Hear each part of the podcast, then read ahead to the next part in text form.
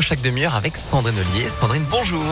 Bonjour Antonin, bonjour à tous. À la une, après la colère des personnels de l'éducation nationale, les promesses du gouvernement à l'issue d'une réunion hier soir entre les syndicats d'enseignants, le Premier ministre et le ministre de l'Éducation notamment. Les profs ont obtenu la livraison rapide de 5 millions de masques FFP2 et le recrutement de 3000 profs remplaçants pour assurer les cours dans cette période de pandémie. On jugera dans les prochains jours, a réagi l'un des principaux syndicats après une journée de mobilisation qui a réuni près de 80 000 manifestants dans les rues en France, plus de 2000 à Lyon. Le passe vaccinal dans l'impasse. Hier, députés et sénateurs n'ont pas réussi à se mettre d'accord sur un texte commun. Du coup, la navette parlementaire reprend. Le projet de loi revient donc devant l'Assemblée nationale cet après-midi. Ce sera demain devant le Sénat et ce sont les députés qui auront le dernier mot certainement ce week-end ou lundi. Dans l'actualité également, cet appel à témoins lancé par la gendarmerie de Neuville-sur-Saône après la disparition inquiétante d'une jeune adolescente. Euh, Clara, 14 ans, n'est pas rentrée chez elle depuis lundi. Elle aurait été aperçue pour la dernière fois le lendemain, mardi, au centre de Neuville. Vous retrouvez cet appel à témoins sur notre site internet impactfm.fr.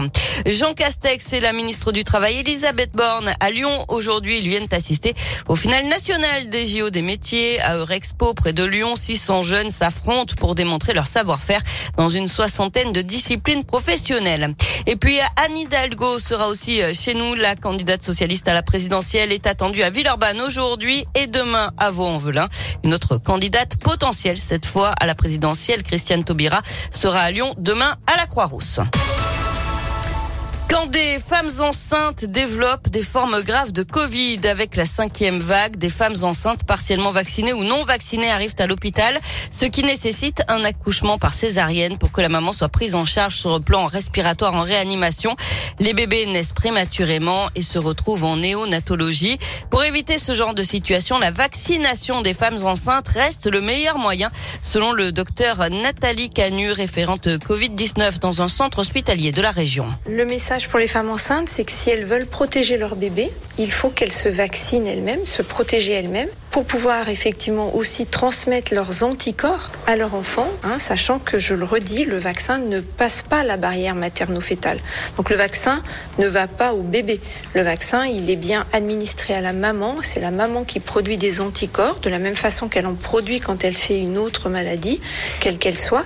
Et c'est ces anticorps-là qui protègent aussi l'enfant à la naissance. Et avec le variant Omicron qui a pris le dessus sur le variant Delta, le profil des patients pris en charge dans les hôpitaux a changé avec des malades plus jeunes que lors des vagues précédentes et la plupart du temps non vaccinés.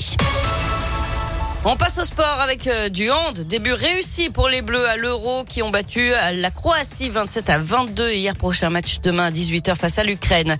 Du basket avec de l'Euroleague ce soir. L'Asvel est en déplacement au CSK Moscou. C'est à partir de 18h. Et puis du foot, le coup d'envoi de la 21e journée de Ligue 1 avec euh, Nice-Nantes ce soir. Euh, dimanche, l'OL ira à 3 à 17h05.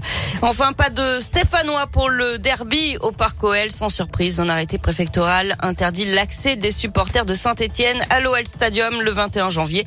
Ils n'auront pas le droit de circuler non plus à Lyon, Dessines et Mézieux entre 8h et minuit.